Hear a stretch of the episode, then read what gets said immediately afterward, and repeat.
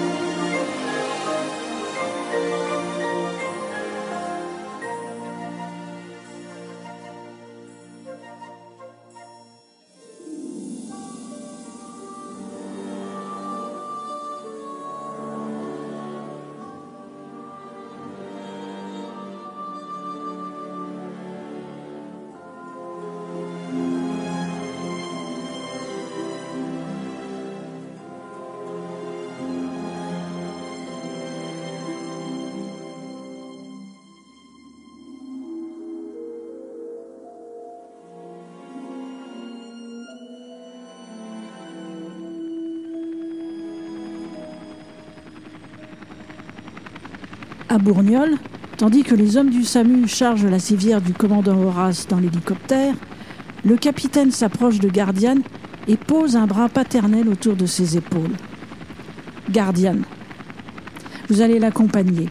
Et comme la jeune femme s'apprête à répliquer, il ajoute avec autorité C'est un ordre Vous êtes à bout, choqué Vous avez frôlé la mort dans la grotte et dans cet attentat.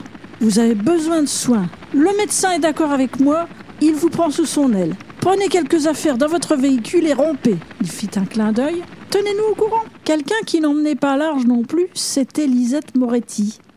Elle s'attendait à savourer un bon thé vert, un peu corsé le thé. Quand elle s'était portée volontaire pour devenir le nouveau facteur de Bourgnol, on lui avait dit Tu verras, tu seras à la campagne, au grand air, tu seras bien, tu penses. Elle toussait tout ce qu'elle pouvait expectorer de poussière avalée durant l'explosion, en se demandant ce qu'elle était bienvenue faire là. Oh, tu sais, Bourgnol, c'est un petit patelin, il n'y a pas de mairie, alors le mieux c'est que tu te présentes à la gendarmerie. Ils sont super accueillants. Bonjour l'accueil. Elle était recroquevillée dans un coin à même le sol comme une vieille chaussette oubliée dans un panier à linge, jusqu'à ce qu'une voix lui dise Ne restez pas là, mademoiselle, venez avec moi respirer dehors. C'était le grand Fred, chevaleresque, qui aida Lisette à se relever. Ça va? Venez, je vous emmène prendre un petit café, ça vous remettra. Un café. Après le thé vert aux explosifs. Pourvu que ça ne provoque pas une alerte aérienne.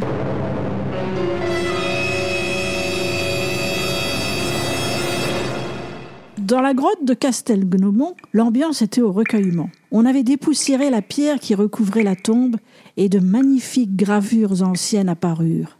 Entrelacs, feuillages, animaux fantastiques et une étrange écriture faite de points et de triangles. Il nous faudrait quelqu'un comme Champollion pour déchiffrer ça, suggéra un gendarme. Euh, tu veux dire Champollion Mais je ne crois pas que ce soit des hiéroglyphes. Plutôt une écriture cunéiforme comme celle qu'utilisait la civilisation de Mésopotamie. Ce qui ferait remonter cette sépulture à 3400 ans avant notre ère. Quelqu'un ponctua cette révélation d'un sifflement avant d'ajouter À moins qu'on se soit amusé à recréer une tombe antique, je ne vois pas bien ce que les mésos euh, machin chouette seraient venus faire ici. Le mieux, ce serait de regarder ce qu'il y a dessous. Oui, mais comment? On ne peut pas emmener un engin de levage ici, c'est trop étroit. Attendez J'ai ce qu'il faut Le spéléo qui sait tout s'empara d'une petite valise métallique qu'il déposa délicatement sur le sol avant de l'ouvrir. J'ai ici une micro-caméra directionnelle avec éclairage incorporé que je vais faire passer dans cette petite fente de la pierre que je vois ici. Et nous arriverons peut-être à avoir quelques images sur cet écran. Génial Mais avant, je vais d'abord numériser les gravures pour les envoyer à Liang à Paris.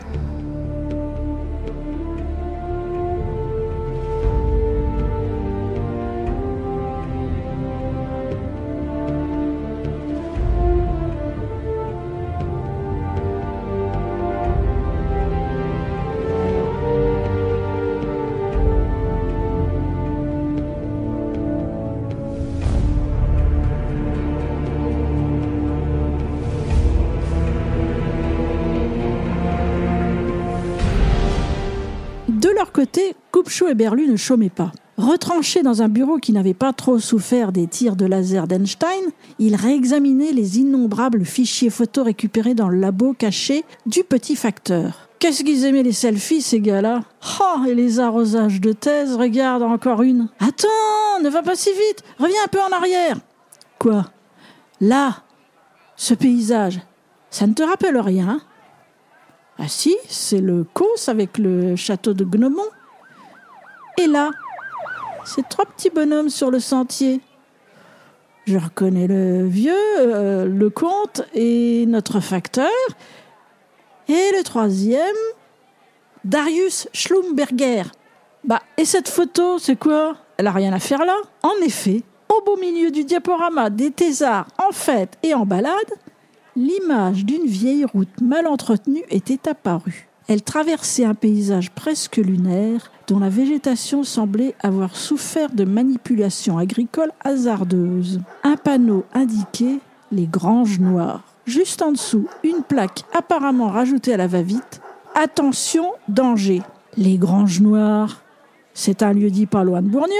Pourquoi ils ont mis cette photo-là? Une autre série de photos représentait des étudiants attentifs au propos du maître de conférence qui n'était autre que Bram Schlumberger. Attends, tu peux zoomer sur la troisième rangée là? Regarde ce visage. Ne dirait-on pas? Mais oui, tu as raison. C'est... Oh, alors là, c'est un scoop. Des donc Starsky Hutch La silhouette du capitaine venait d'apparaître sur le seuil. Vous ne croyez pas que vous pourriez prendre une petite pause après tout ce que vous venez de vivre?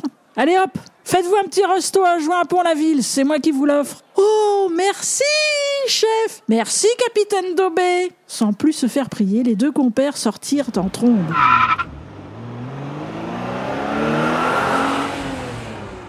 Sur la route, ils croisèrent le 4x4 désormais reconnaissable de Roland fond de plat, suivi d'une camionnette sérigraphiée Prime TV.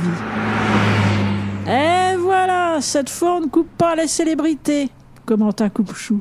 C'est la mère Grenet qui va être contente de passer à la télé avec ses cakes à la tomate. Je dois passer demain à la télévision, laissez-moi sortir Je passe à la télévision, vous m'entendez à la télévision